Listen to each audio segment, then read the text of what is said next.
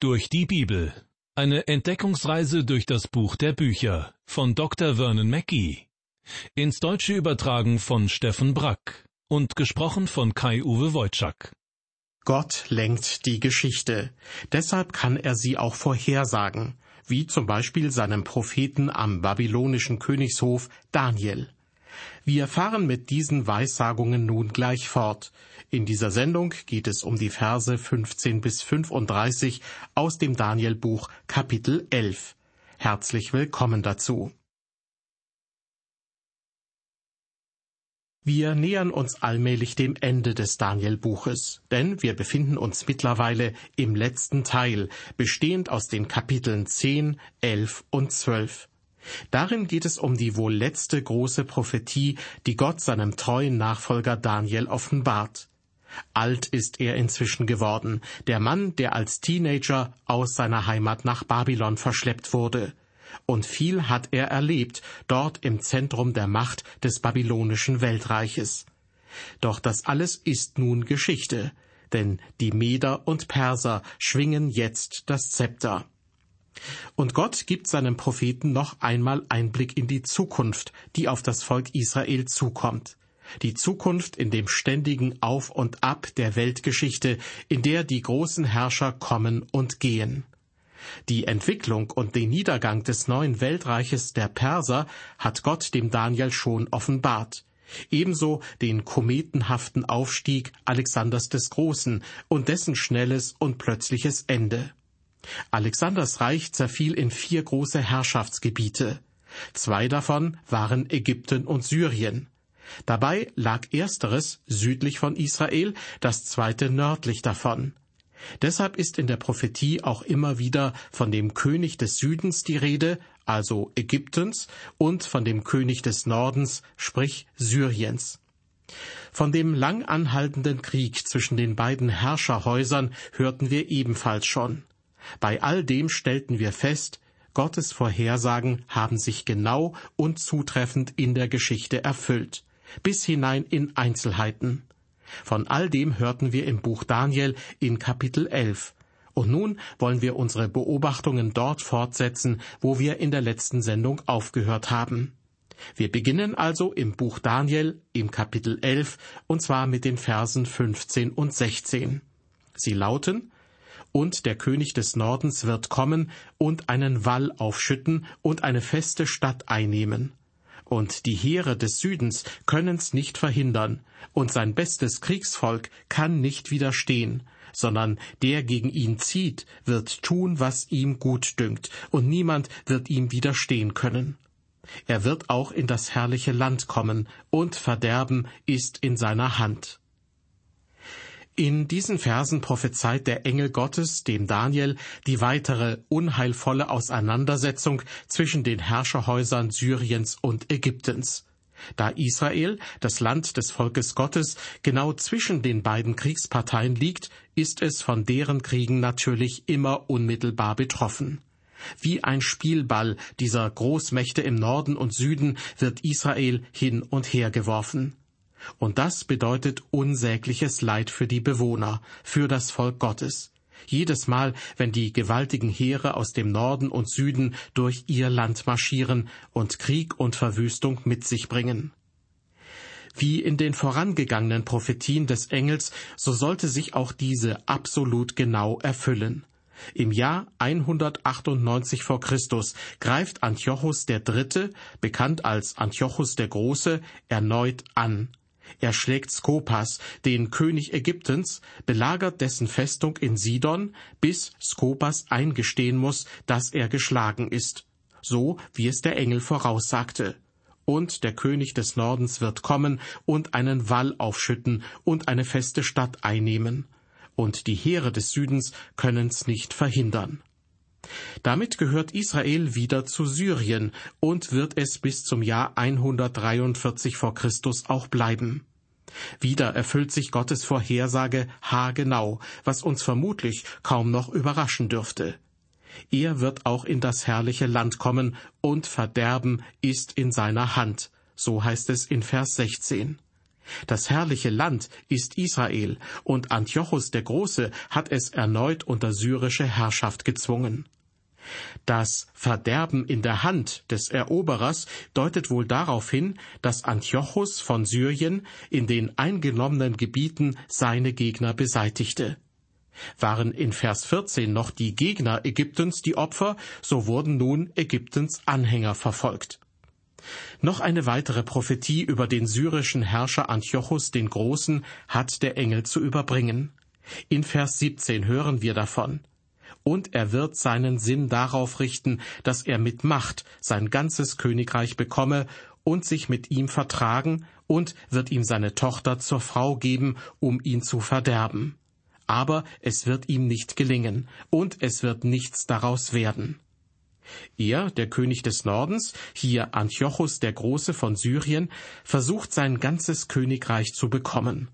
So wissen wir es auch aus der Geschichte. Über verschiedene Eheschließungen seiner Töchter strebte er wohl die Wiedervereinigung des früheren Großreiches Alexanders des Großen an, unter seiner Herrschaft natürlich. So auch im Fall von Ägypten. Im Jahr 194 oder 193 vor Christus gab Antiochus der Große seine Tochter Kleopatra dem König Ägyptens, Ptolemäus V. Epiphanes, zur Frau. Antiochus Ziel war dabei, wie es im Bibeltext heißt, um ihn zu verderben. So der Engel in Vers 17. Durch diese Verbindung hoffte Antiochus wohl, mittelfristig auch Ägypten zu seinem Reich zählen zu können. Doch die Vorhersage zeigt, es wird ihm nicht gelingen. Und so geschah es auch. Einmal, weil eine neue Großmacht am Horizont der Weltgeschichte auftauchte, von der wir bereits im nächsten Vers hören. Vor allem aber, weil Gott es dem großen Antiochus verwehrte. Denn wir sollten bei allem nie vergessen, wer wirklich der Herr der Geschichte ist, auch wenn es manchmal nicht so aussehen mag. Es ist der, der dem Daniel die Geschichte so absolut präzise vorhersagen kann. Gott, der Gott Abrahams, Isaaks und Jakobs. Und auch das Ende Antiochus des Großen kündigt der Engel bereits an. Die Verse 18 bis 20 lauten, Danach wird er sich gegen die Inseln wenden und viele von ihnen gewinnen. Aber ein Mächtiger wird ihn zwingen, mit Schmähen aufzuhören und wird ihm seine Schmähungen heimzahlen. Danach wird er sich wenden gegen die Festungen seines eigenen Landes. Er wird straucheln und fallen, dass man ihn nirgends finden wird. Und an seiner Stadt wird einer emporkommen, der wird einen Kämmerer das herrliche Land durchziehen lassen, um Abgaben einzutreiben. Doch nach einigen Jahren wird er umgebracht werden, aber weder öffentlich noch im Kampf. Antiochus der Große strebte nicht nur nach Süden, sprich nach Ägypten, seine Begehrlichkeiten hatten auch ein anderes Ziel, den Westen, Griechenland. Darauf verweisen die Inseln in Vers 18, die im Alten Testament meist die griechischen Inseln und Küstenregionen bezeichnen. Nach anfänglichen Erfolgen tritt ihm aber ein Mächtiger in den Weg, ein Feldherr Roms samt Armee. Das aufstrebende Rom suchte natürlich ein syrisch-griechisches Großreich schon im Keim zu ersticken. Außerdem war Antiochus der Große den Römern ohnehin ein Dorn im Auge. Hatte der doch 195 vor Christus dem fliehenden Hannibal Unterschlupf gewährt. 190 vor Christus kommt es zur entscheidenden Schlacht. Antiochus der Große wird besiegt. Der Besiegte wird entmachtet und die Sieger verlangen hohe Tributzahlungen. Um die immensen Tributforderungen zu begleichen, wird er sich wenden gegen die Festungen seines eigenen Landes, heißt es in Vers 19. So geschah es. Antiochus plünderte die wohlhabenden Befestigungen und reichen Tempel seines Landes. Als er dabei war, einen Tempel weit im Osten seines Reiches auszurauben, wird er ermordet. Das ereignete sich im Jahr 187 vor Christus. Ein jämmerliches Ende für den Mann, der 35 Jahre über eines der größten Reiche seiner Zeit geherrscht hatte. Und wieder bewahrheiten sich die Worte des Engels. Erneut erschreckend genau. Er wird straucheln und fallen, dass man ihn nirgends finden wird. So heißt es in Vers 19. Antiochus Nachfolger, Seleukos IV. Philopator, schickt einen seiner Minister nach Jerusalem, um Abgaben einzutreiben. Doch dieser Minister Heliodor lässt später seinen König hinterrücks umbringen. Das kündigte Gott auch in Vers 20 so an. Ein weiterer Beleg für die Zuverlässigkeit der biblischen Prophetie. Seleukos IV. starb im Jahr 175 vor Christus. Damit umfasst die Prophetie über Syrien und Ägypten fast 150 Jahre, nämlich von 323 bis 175 vor Christus. Es verwundert nicht, dass im Israel des zweiten und ersten Jahrhunderts vor Christus das Buch des Propheten Daniel so beliebt war. Denn die Prophetien darin mussten eine große Ermutigung gewesen sein, mitten in all dem Leid zwischen den kommenden und gehenden Großmächten. Und auch für uns heute können Gottes Vorhersagen eine überaus tröstliche Ermutigung sein. Denn es zeigt sich immer wieder, Gott ist der Herr der Geschichte. Er kennt sie, er lenkt sie und er führt alle, die ihm vertrauen, sicher in sein kommendes Reich. Nun beginnt ein neuer Abschnitt in der umfangreichen Prophetie, die der Engel dem Daniel überbringt. Von Vers 21 bis zum Vers 39 geht es um einen weiteren Mann, der auf dem Thron Syriens saß. Die Rede ist von Antiochus IV. mit dem Beinamen Epiphanes. Das heißt so viel wie der erschienene Gott. Ich lese Vers 21. Dann wird an seiner Stadt emporkommen ein verächtlicher Mensch, dem die Ehre des Thrones nicht zugedacht war. Der wird unerwartet kommen und sich durch Ränke die Herrschaft erschleichen. Von Antiochus IV. hörten wir bereits in Kapitel 8. Dort wurde er dargestellt durch das kleine Horn des Ziegenbocks, das schließlich sehr groß wurde. Und schon in Kapitel 8 stellten wir fest, Antiochus IV. ist ein Urtyp für alle weiteren antichristlichen Herrscher, die nach ihm kamen und die noch kommen werden. Hier in Kapitel 11 erfahren wir weitere Einzelheiten über ihn, die der Engel dem Daniel offenbarte. Und das erneut so genau, dass die Prophetie der geschichtlichen Erfüllung wie angegossen passt, so wie ein maßgeschneidertes Hemd. Es ist das Jahr 175 vor Christus, als Antiochus IV. seinem Vorgänger Seleukos IV. auf den syrischen Thron folgt. Das heißt, 360 Jahre nachdem der Engel die Prophetie über ihn dem Daniel mitgeteilt hatte. In Vers 21 prophezeit der Engel sehr genau, wie Antiochus IV. später die Macht dann auch tatsächlich an sich riss. Nachdem Seleukos IV. von seinem eigenen Finanzminister ermordet worden war, hätte eigentlich einer seiner Söhne der Thronfolger sein müssen. Antiochus hatte als Bruder von Seleukos IV. jedenfalls nicht das erste Anrecht auf den Thron. Deshalb sprach der Engel über Antiochus in Vers 21, dem die Ehre des Thrones nicht zugedacht war. Dabei ging Antiochus IV., zumindest nach außen hin, nicht mit roher Gewalt vor. In der Prophetie heißt es, der wird unerwartet kommen und sich durch Ränke die Herrschaft erschleichen. Und so geschah es auch, wie wir aus der Geschichte wissen. Unerwartet kam Antiochus IV. an die Macht, so übersetzt es die Lutherbibel. Unerwartet heißt dabei wörtlich mitten im Frieden. Antiochus erlangte die Herrschaft über Syrien nicht mit militärischer Gewalt. Offiziell geschah alles mitten im Frieden. Geschickt nutzte Antiochus seine Beziehungen. Er schaffte es durch hinterlistige Manöver, genügend einflussreiche Männer hinter sich zu bringen, und die unterstützten seine Königsherrschaft über Syrien. So überging er die Söhne des Seleukos IV. und schwang sich selbst zum Herrscher auf. Mitten im Frieden, durch Ränke, also hinterhältige Machenschaften, wird er sich die Herrschaft erschleichen. So offenbarte es der Engel dem Propheten Daniel Jahrhunderte zuvor. Hören wir nun, was der Engel noch prophezeit über Antiochus IV. Die Verse 22 bis 24 lauten, und heranflutende Heere werden vor ihm hinweggeschwemmt und vernichtet werden. Dazu auch der Fürst des Bundes. Denn nachdem er sich mit ihm angefreundet hat, wird er listig handeln und heraufziehen und mit wenigen Leuten Macht gewinnen. Und unerwartet wird er in die besten Städte des Landes kommen und wird tun, was weder seine Väter noch seine Vorväter getan haben, und Raub, Beute und Güter an seine Leute verteilen. Er wird nach den allerfestesten Städten trachten, aber nur für eine befristete Zeit.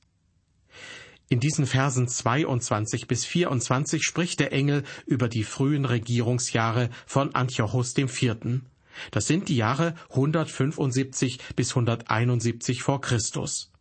In Vers 22 heißt es, und heranflutende Heere werden vor ihm hinweggeschwemmt und vernichtet werden. Antiochus sitzt unrechtmäßig auf dem syrischen Thron. Auch Rom akzeptiert ihn anfangs nicht.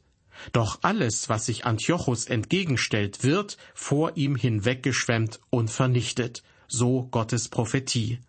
Und die Geschichte hat das bestätigt, genau so. Antiochus hält sich auf dem Thron mit erstaunlichem Erfolg. In Vers 22 ist außerdem von dem Fürsten des Bundes die Rede, der ebenfalls hinweggeschwemmt und vernichtet wird. Damit ist offensichtlich Onias der Dritte gemeint, hoher Priester in Israel. Im Jahr 175 vor Christus wurde er von Antiochus abgesetzt und später im Jahr 171 vor Christus im Exil ermordet. An seiner Stelle wird Jason hoher Priester in Jerusalem, der Bruder des Onias. 540 Silbertalente gingen dafür aus seinem Besitz an Antiochus. Doch das garantierte Jason keine allzu lange Amtszeit. Im Vers 23 heißt es dazu, denn nachdem er, also Antiochus, sich mit ihm, Jason, angefreundet hat, wird Antiochus listig handeln. Bereits 171 vor Christus wird Jason wieder abgesetzt. Hoher Priester wird nun meine Laos. Doch der stammte nicht aus der vorgeschriebenen Sippe Aarons. Mit ihm endet die rechtmäßige Linie der Hohenpriester in Israel. Dass Antiochus als staatliche Gewalt in die Belange des Glaubens eingreift, indem er das Amt des Hohenpriesters besetzt, kennzeichnet eine schwerwiegende Grenzüberschreitung. Und auch darin zeigt er sich als Urtyp aller antichristlichen Herrscher, die noch nach ihm kommen werden denn überall, wo das geschieht, ist das ein Zeichen antichristlicher Kräfte. Und darauf sollten wir sehr aufmerksam achten. So grausam und ruchlos Antiochus IV. auch gewütet haben mag, eines ist aus Gottes Sicht garantiert. Antiochus handelt nur für eine befristete Zeit. Wir gehen weiter und hören die Verse 25 bis 28. Und er wird seine Macht und seinen Mut gegen den König des Südens aufbieten mit einem großen Heer. Dann wird der König des Südens sich aufmachen zum Kampf mit einem großen, mächtigen Heer, aber er wird nicht bestehen, denn es werden Pläne gegen ihn geschmiedet. Und die sein Brot essen, die werden helfen, ihn zu verderben und sein Heer zu verjagen, so dass viele erschlagen werden. Und beide Könige werden darauf bedacht sein, wie sie einander schaden können, und sie werden an einem Tisch verlogen miteinander reden. Es wird ihnen aber nicht gelingen, denn das Ende ist noch auf eine andere Zeit bestimmt. Danach wird er wieder heimziehen mit großer Beute und dabei seinen Sinn richten gegen den heiligen Bund. Er wird es ausführen und in sein Land zurückkehren. Soweit die Verse 25 bis 28.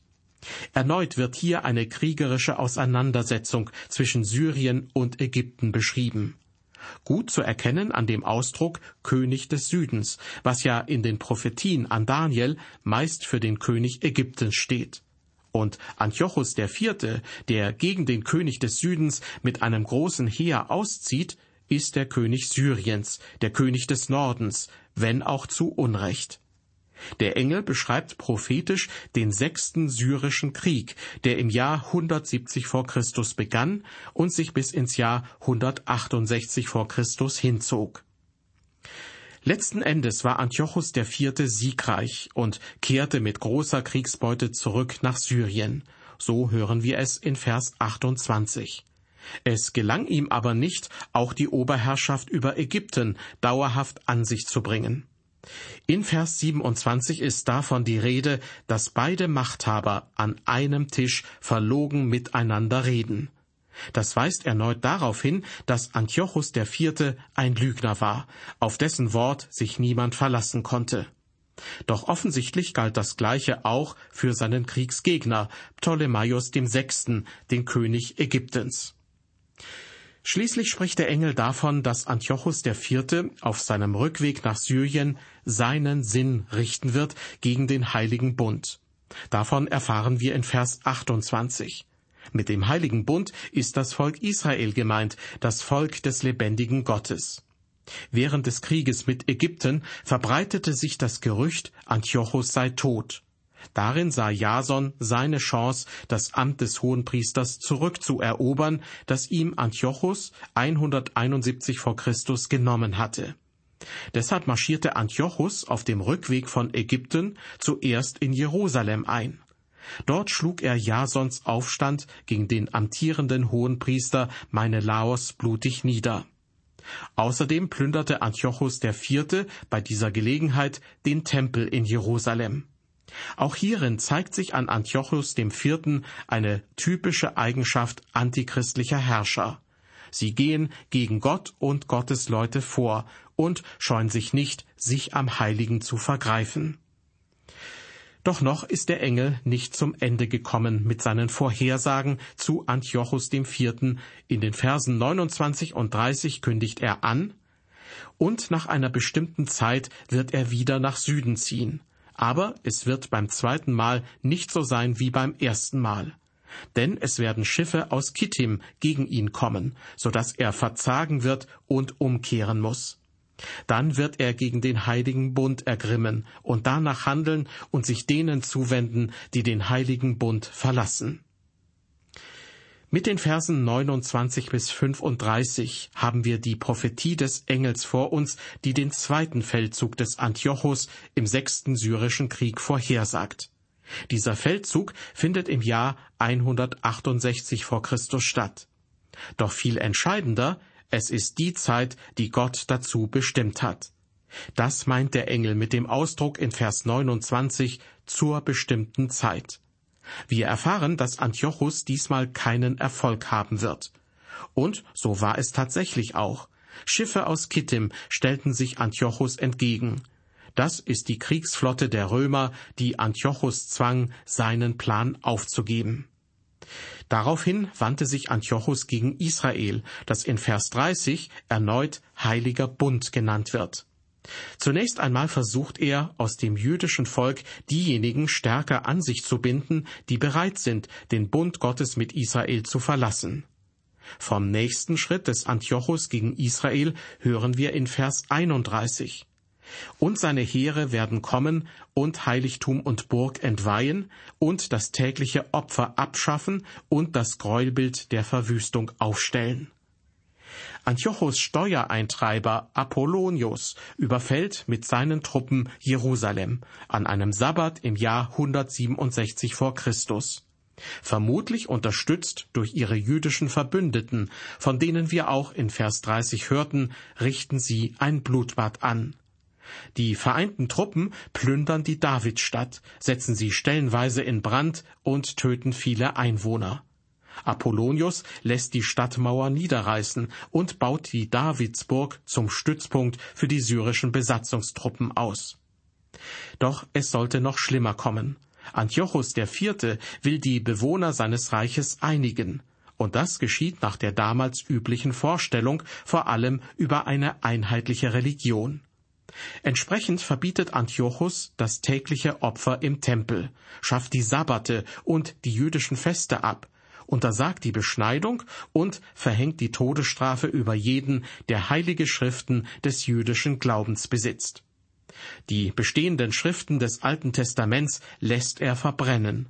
Stattdessen führt Antiochus in Israel Feste für Bacchus ein, den griechischen Gott des Weines. All diese Maßnahmen gipfeln in der Entweihung des Tempels. Antiochus weihte den Tempel in Jerusalem dem griechischen Gott Zeus und ließ auf dem Brandopferaltar Schweine darbringen, also Tiere, die nach den Ordnungen des lebendigen Gottes als unrein galten. Und ein Teil des jüdischen Volkes und der Priester schlossen sich diesem Frevel an. Doch nicht alle in Israel geben nun einfach den neuen Gepflogenheiten nach. Nein, der Engel betont in Vers 32, und er wird mit Ränken alle zum Abfall bringen, die den Bund übertreten. Aber die vom Volk, die ihren Gott kennen, werden sich ermannen und danach handeln. Zwar unterliegen manche Israeliten den verführerischen Worten des Antiochus, doch es gibt Hoffnung. Denn diejenigen, die ihren Gott kennen, so der Engel zu Daniel, die werden sich stark erweisen und entsprechend handeln. Das kennt Daniel aus seinem eigenen Leben. Und uns kann das auch ermutigen. Wenn auch in einem Land alles danach ruft, den sogenannten alten Glauben hinter sich zu lassen. Wer Gott kennt, dem gibt er die Kraft, ihm treu zu bleiben. Auch wenn der Preis sehr hoch sein kann. Dazu hören wir mehr in den Versen 33 und 34. Und die Verständigen im Volk werden vielen zur Einsicht verhelfen, Darüber werden sie verfolgt werden mit Schwert, Feuer, Gefängnis und Raub eine Zeit lang. Während sie verfolgt werden, wird ihnen eine kleine Hilfe zuteil werden, aber viele werden sich nicht aufrichtig zu ihnen halten. Die Verständigen, das sind Menschen, die Gott kennen und die mit den Schriften der Bibel vertraut sind. Sie helfen denen, die Gott nachfolgen wollen, deren Glaube an Gott aber noch nicht sehr tief in Gottes Wort gegründet ist. Trotz der großen Not gibt es Menschen, die an Gott und seinem Wort festhalten, und solche, die Gott noch besser kennenlernen wollen. Der Preis? Verfolgt werden mit Schwert, Feuer, Gefängnis und Raub, so der Engel zu Daniel. Das erfüllte sich schon bei dem Überfall auf Jerusalem und in der ganzen nachfolgenden Zeit, in der die Makkabäer die Freiheit Israels zurückerobern wollen. Das Tröstliche an der Prophetie? Der Engel betont, dass alles geschieht eine Zeit lang. Die Zeit der Verfolgung ist also begrenzt. Nur so lange können die Widersacher Gottes wüten, wie der es ihnen erlaubt. Keine Minute länger. Das galt auch für den Urtypen des Antichristen, für Antiochus. Und das gilt für alle, die es ihm noch gleich tun werden. Das betont auch der letzte Vers, den wir uns heute ansehen wollen, Vers 35. Und einige von den Verständigen werden fallen, damit viele bewährt, rein und lauter werden für die Zeit des Endes. Denn es geht ja um eine befristete Zeit. Von denen, die Gott und sein Wort kennen, sind in der Zeit der syrischen Besetzung einige gefallen, so wie es der Engel angekündigt hat. Doch das hat den Glauben an Gott nicht ausgelöscht. Im Gegenteil. Viele werden in dieser Zeit durch das Martyrium einiger in ihrem Vertrauen auf Gott gestärkt und gefestigt. Und die Zeit des Leids durch Verfolgung ist befristet. Das betont der Engel noch einmal ausdrücklich.